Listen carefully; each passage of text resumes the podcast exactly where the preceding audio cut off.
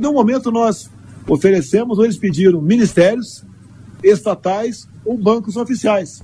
Eu tenho conversado sobre isso aí, o apoio tem vindo.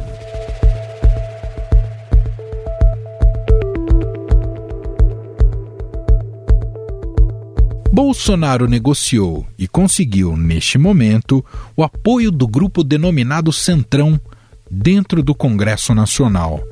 Mas negociar com esses partidos tem um preço e eles não costumam cobrar barato pela aliança. O termo Centrão nasceu na Assembleia Constituinte que deu origem à atual Constituição em 1988 e era usado para se referir aos parlamentares que votavam em bloco Hoje, o grupo conta com mais de 200 parlamentares na Câmara dos Deputados, formado por diversos partidos, como PP, Republicanos, Solidariedade e PTB. A maior parte dessas legendas não tem uma atuação ideológica clara e está disposta a negociar apoio ao executivo em troca de cargos na administração pública.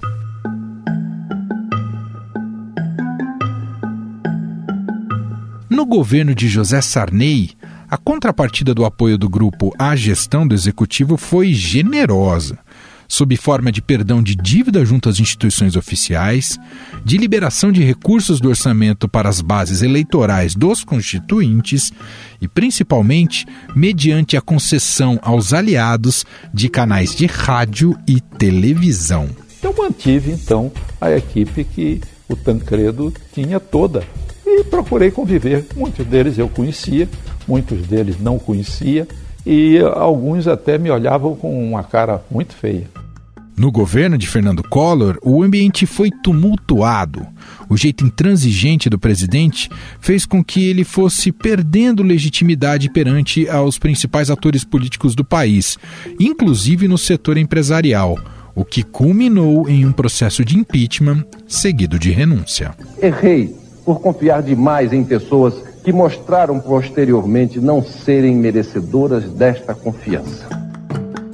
Durante o governo Itamar Franco, o Centrão tinha como prioridade a revisão constitucional e estava preocupado com a defesa de alguns de seus membros, então sob investigação na CPI dos anões do orçamento, o que inviabilizou uma aproximação maior até eu deixar essa, esse orçamento, eu realmente vi dificuldade financeira.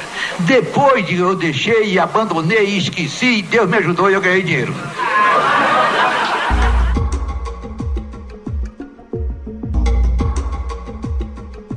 Nos governos de Fernando Henrique Cardoso, o apoio do Centrão foi determinante na aprovação das reformas econômicas. A fatura foi cobrada em quatro votações relevantes: a PEC da reeleição, da reforma administrativa e da reforma da Previdência, que foram concluídas, e também no PL da flexibilização da CLT, que não chegou a ser concluída. Defender a agenda não quer dizer menosprezar a força do Congresso. Os partidos no Brasil são frágeis, o Congresso é forte. Esse é um paradoxo. O presidente que não entende isso cai. Já nos governos do PT, o Centrão manteve-se unido e apoiando o governo, embora cobrando caro por esse apoio, inclusive no período que antecedeu a adesão do PMDB. Com Lula, a relação política era boa, com distribuição de cargos e recursos do orçamento. Foi nessa época que surgiu um mensalão, em que o governo pagava mensalmente para que parlamentares votassem a favor do executivo. E, ao mesmo tempo, nós temos que nos abrir para discutir com os setores do centro da política brasileira. É muito importante que o PT se abra para o centro, converse com o centro, porque se o centro não tiver uh, uh, um, um, um, uma abertura da esquerda para conversar, ele não fica neutro, uhum. ele vai para a direita. Mas no governo Dilma Rousseff, embora o Centrão continuasse ocupando postos-chave no governo, a relação política sempre foi conturbada.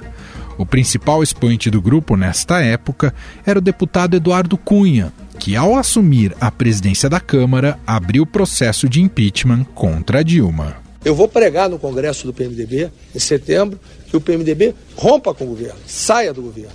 E eu, pessoalmente, a partir de hoje, me considero com rompimento pessoal com o governo. Por conta disso, o Centrão é associado por muitos à velha política. O atual presidente, Jair Bolsonaro, criticou durante sua campanha essa forma de negociação. Porque a política das indicações do toma lá da cá leva o Estado à ineficiência e à corrupção. Isso não poderemos admitir. No entanto, depois de eleito e com as crescentes críticas ao seu governo, Bolsonaro acabou se rendendo ao grupo, que hoje é seu aliado. O grupo já cobra por esse apoio e o governo deve ceder mais cargos aos parlamentares no primeiro e segundo escalão. Isso sem contar os mais de 3 bilhões de reais já cedidos em emendas parlamentares. A velha política do toma lá, da cá voltou a operar na sustentação da governabilidade, ou como diria o cientista político Sérgio Abranches, o presidencialismo de coalizão está novamente dando as cartas na política brasileira. O colunista do Estadão William Vac escreveu sobre esse tema na semana passada, num artigo intitulado O que sempre fomos. E por que a política brasileira sempre foi assim? O que está reservado a Bolsonaro neste casamento com o Centrão? Bom, só podíamos convidar o próprio William Vac para conversar e explicar mais aqui para a gente. William, seja muito bem-vindo. Obrigado por ter aceitado o nosso convite. Ora, o Estadão é a casa, mora no meu coração. Muito bom. William, sua última coluna aqui no Estadão traz um diagnóstico muito preciso sobre o que é a política brasileira. Preciso, mas claro que triste pelo que isso representa. Como você até destacou, até houve em algum momento na nossa história recente o esgotamento desse governismo, né, desse Estado que cada vez mais falido e que é repartido a partir de interesses setoriais, sem qualquer base ideológica ou mesmo um real compromisso com a sociedade. E o ápice disso talvez seja a própria eleição do presidente Jair Bolsonaro, com todas as contradições que isso carrega. Por que fomos, William, na sua visão, incapazes de reconfigurar ou reformar o modo que se governa no Brasil? O desenho básico que não funciona é nosso, da nossa sociedade. Por isso que eu disse que os anos de 85 a 89 foram decisivos. Foi a fase na construção da nossa Carta Magna, das regras do jogo para a nossa sociedade, na qual nós tentamos uma coisa que, na minha opinião pessoal, não tem dando certo, que é fazer um parlamentarismo com um presidente em cima. Nós, naquela época, eu era repórter, inclusive uma fase da minha carreira profissional, naquela época eu estava no Estadão, como editor de política, como editor executivo, como correspondente, como editor internacional. Aquela fase ali foi muito rica. Eu me lembro de cobrir a Constituinte e acompanhar essa, esse dilema que foi mal resolvido nós construímos um parlamentarismo e na última hora transformamos nesse tipo de presidencialismo no qual o conflito está pré-programado. Há um homem forte ou mulher forte, tanto faz, que a gente coloca no Palácio do Planalto, que é vencedor de um plebiscito, chega lá como o Bolsonaro chegou, com 57 milhões de votos, isso é um capital político muito forte. Essa pessoa é obrigada, no nosso desenho de sistema de governo, a se entender com um legislativo que tem muita fragmentação e ela aumentou ao longo desse tempo. Tem muito mais problemas de representatividade e isso aumentou por causa do nosso jeito proporcional de votar que garante a desproporção. Então, basicamente, nós brasileiros construímos um grande problema para nós. E ao longo do tempo, nós fomos fazendo com que os gastos públicos aumentassem sempre acima da inflação. Qualquer governo que vocês considerarem aumentou acima da inflação os gastos públicos. Isso aí está construído por nós. Não adianta a gente botar o dedo na cara do Lula, ou pôr o dedo na cara do Fernando Henrique, ou pôr o dedo na cara do T, de quem vocês quiserem, da Dilma, de quem vocês quiserem, do, do, do, Bolsonaro. Todos eles administraram uma crescente subida de gastos públicos que a nossa economia não é capaz de manter. É esse problema ao qual nós chegamos. Quer dizer, uma mudança realmente transformadora depende necessariamente da implosão desse presidencialismo à lá brasileira, Vac? Ele foi implodido de outra maneira. É, é aí a ironia que eu estava querendo colocar nessa coluna. Como é que nós somos administrando, nós brasileiros? Eu estou preocupado realmente nessa conversa, sobretudo pelo público que você tem, que o público do Estadão é um público muito qualificado, muito antenado em política e acompanha, é, é, é chamar a atenção desse público para o seguinte: não dá para fulanizar. Esta é uma obra coletiva que durou 30 anos. Esta obra coletiva significa que, particularmente, as elites empresariais brasileiras, eu gostaria de repetir, as elites empresariais brasileiras não desenvolveram nesses 30 anos um projeto de nação, um projeto que fosse além da legítima defesa dos interesses setoriais. E como o nosso país é imenso, muito regionalizado e muito fracionado também em seus vários interesses, grupos e por aí vai, o que, que a gente fez, nós brasileiros, ao longo desses 30 anos? Nós fomos desenvolvendo um jeito de fazer política que consistiu basicamente em acomodar todos esses interesses, que muitas vezes são divergentes, às custas dos cofres públicos.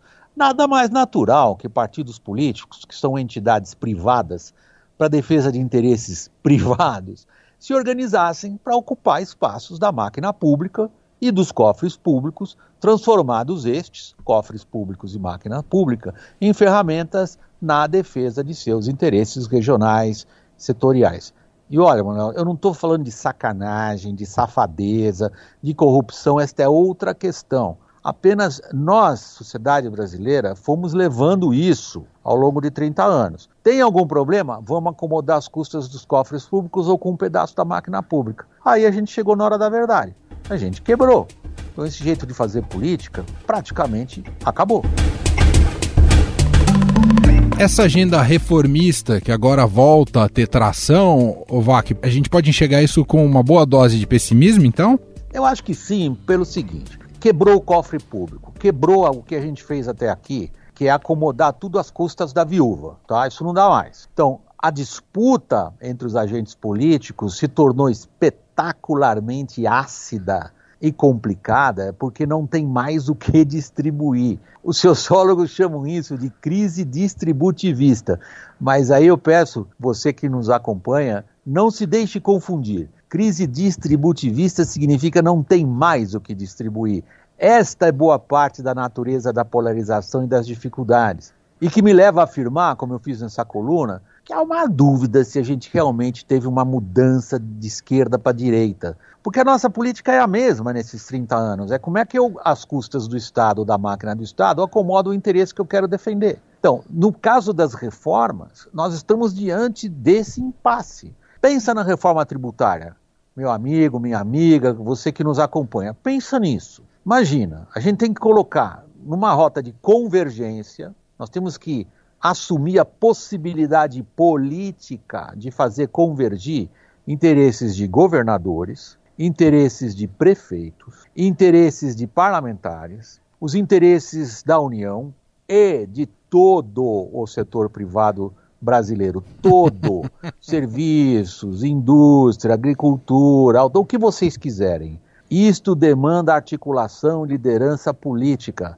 Nada tem a ver com a gente ter centrão ou não ter centrão. Por isso que eu acho que eu sou muito cético. Eu não vejo essa capacidade de liderança e de articulação apta a colocar todas essas dificuldades na mesa e tentar achar uma saída. O William, o que está, na sua visão, está reservado para o Bolsonaro? Porque, claro, houve uma comemoração aí das vitórias do Arthur Lira e do Rodrigo Pacheco, figuras aí do, do Centrão na, na Câmara e no Senado. Agora, é um presidente sem, com muitas prioridades que pode ser visto como prioridade nenhuma e sem uma agenda clara. E com esse apetite renovado do Centrão, o que está reservado para o Bolsonaro a curto prazo? Deixa eu dividir a resposta em duas partes. A primeira é a seguinte: de fato, o que a gente viu nessa semana, semana passada, né? A gente viu a, a, cerimônia de casamento formal, o Bolsonaro lá no Congresso com os novos presidentes das casas legislativas, é, digamos, a cerimônia formal de casamento dele com o Centrão. Esse casamento, noivado, foi muito longo e já vinha de muito antes. É óbvio que o Centrão é entendido assim, por jornalistas políticos, repórteres, aí eu me incluo nesse grupo aí nesse caso, como um conjunto de forças muito volátil esse conjunto. Ele não tem um endereço assim, que você fala assim, onde é que funciona o escritório do Centrão? Cadê a secretária do chefe do Centrão? Me dá o telefone do Centrão, deixa eu ligar para lá que eu tenho um problema para resolver. Não existe isso. O que existe, que a gente chama de centrão, é um conjunto que ele vai mudando conforme o tipo de assunto e a circunstância política do momento. É amorfo. A palavra é perigosa em política porque ela reduz a previsibilidade. Veja, por exemplo, dá um exemplo prático. O FHC lá atrás, quando ele tinha que resolver uma parada qualquer, ele tinha que lidar com três, quatro caciques, ok? O Lula já era seis ou sete, a Dilma uns 10 ou 11, o Bolsonaro em torno de 15. Vocês imaginam esse fracionamento? E tem mais o seguinte: os caciques com os quais o FHC, o Lula e até certo ponto a Dilma lidaram, eles chegavam numa mesa de negociação e diziam o seguinte: eu tenho X votos da minha bancada, pode contar. Os caciques atuais não. Eu desafio aqui, faço uma pegadinha aqui com o público, Manuel. Se alguém aí é capaz de dizer qual é o líder da bancada de qual partido. Isso demonstra a fragilidade das articulações. Bom, o que está reservado para o Bolsonaro? Com a peculiar inabilidade política que ele tem, lidar com esse cipoal. E onde que vem o problema para o Bolsonaro lidar com esse cipoal? Ele mesmo. Eu acho que, e para treinar aqui nessa frase, essa resposta, o Bolsonaro não entendeu qual é a razão do poder que o presidente da República brasileira tem. Ele acha que é a caneta, porque assina cheque, porque assina nomeação, porque assina decreto. Não é, não. Aliás, essa caneta dele diminuiu bem desde que ele assumiu. É verdade. O poder do presidente da República Brasileira está na sua capacidade de ditar a agenda política. Este é o poder nesse sistema de governo peculiar que nós brasileiros desenvolvemos. O Bolsonaro não entendeu isso. Você coloca ali no fim da sua coluna, cita o fim da Lava Jato. É ou não é uma coincidência a Lava Jato é. acabar obrigado junto com essa eleição? É, obrigado, porque é, eu estava fazendo uma ironia com os historiadores, né? Que eu sou apaixonado leitor de história, já escrevi livros sobre pedaços da história do Brasil e, e me coloco às vezes, embora eu não seja de profissão historiador, me coloco sempre no papel deles, que é como qualquer historiador, é estabelecer, vem cá, qual é o ano que acabou o Império Romano? é muito fácil a gente saber qual ano foi a independência do Brasil, qual foi o ano da descoberta do Brasil e tal. Mas quando a gente fala de processos históricos que duram um certo tempo, o maior problema que o historiador tem é periodizar, é dizer, bom, isto aqui começou aqui, foi até ali, isto aqui, qual é a data? Então, no caso do Brasil, não é muito difícil a gente estabelecer como o último grande divisor de águas na nossa política aqueles quatro anos que eu considero decisivos da saída do regime militar em 85, a promulgação da Constituição Cidadã de 88 e a primeira eleição direta livre, 89. É um período, aí você pode dizer, marcador, que é um marcador, tem antes e depois disso. E uhum. depois, quando os historiadores olharem para 2018, 19, 20, eles vão registrar claramente uma enorme turbulência na nossa linha do tempo.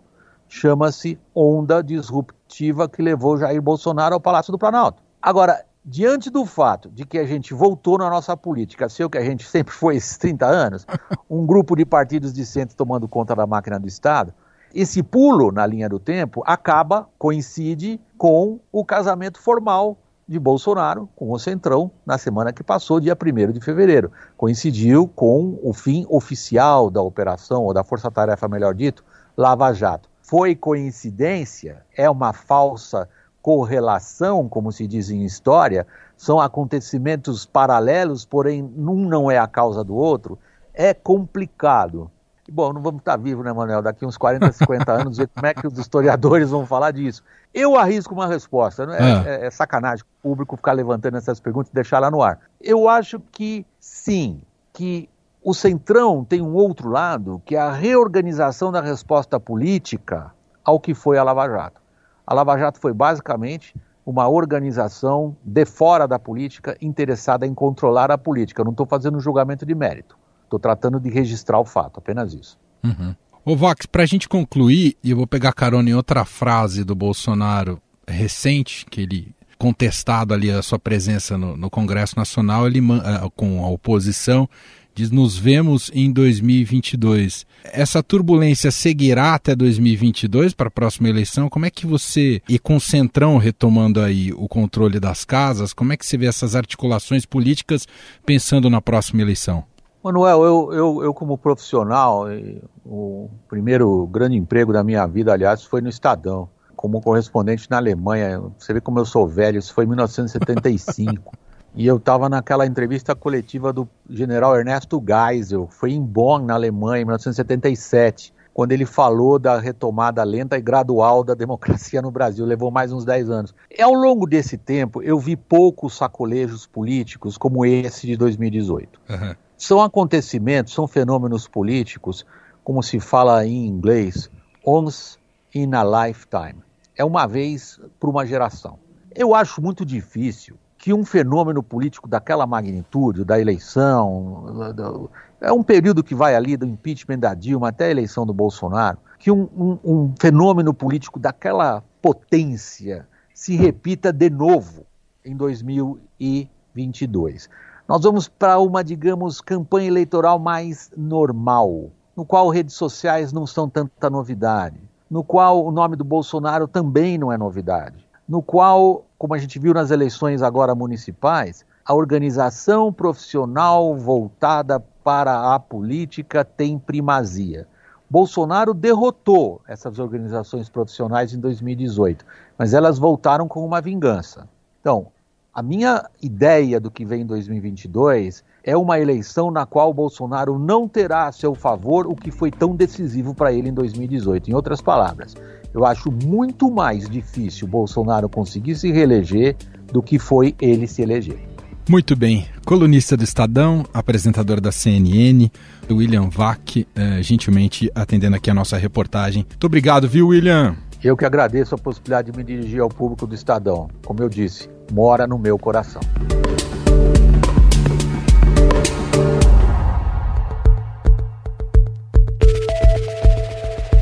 E este foi o Estadão Notícias de hoje, segunda-feira, 8 de fevereiro de 2021. A apresentação foi minha, Emanuel Bonfim. Na produção e edição, Bárbara Rubira, Gustavo Lopes e Ana Paula Niederauer. Colaborou Evandro Almeida Júnior e na montagem, Carlos Amaral. O diretor de jornalismo do Grupo Estado, João Fábio Caminuto, e o nosso e-mail, podcast.estadão.com. Um abraço para você, uma ótima semana e até mais. Estadão Notícias.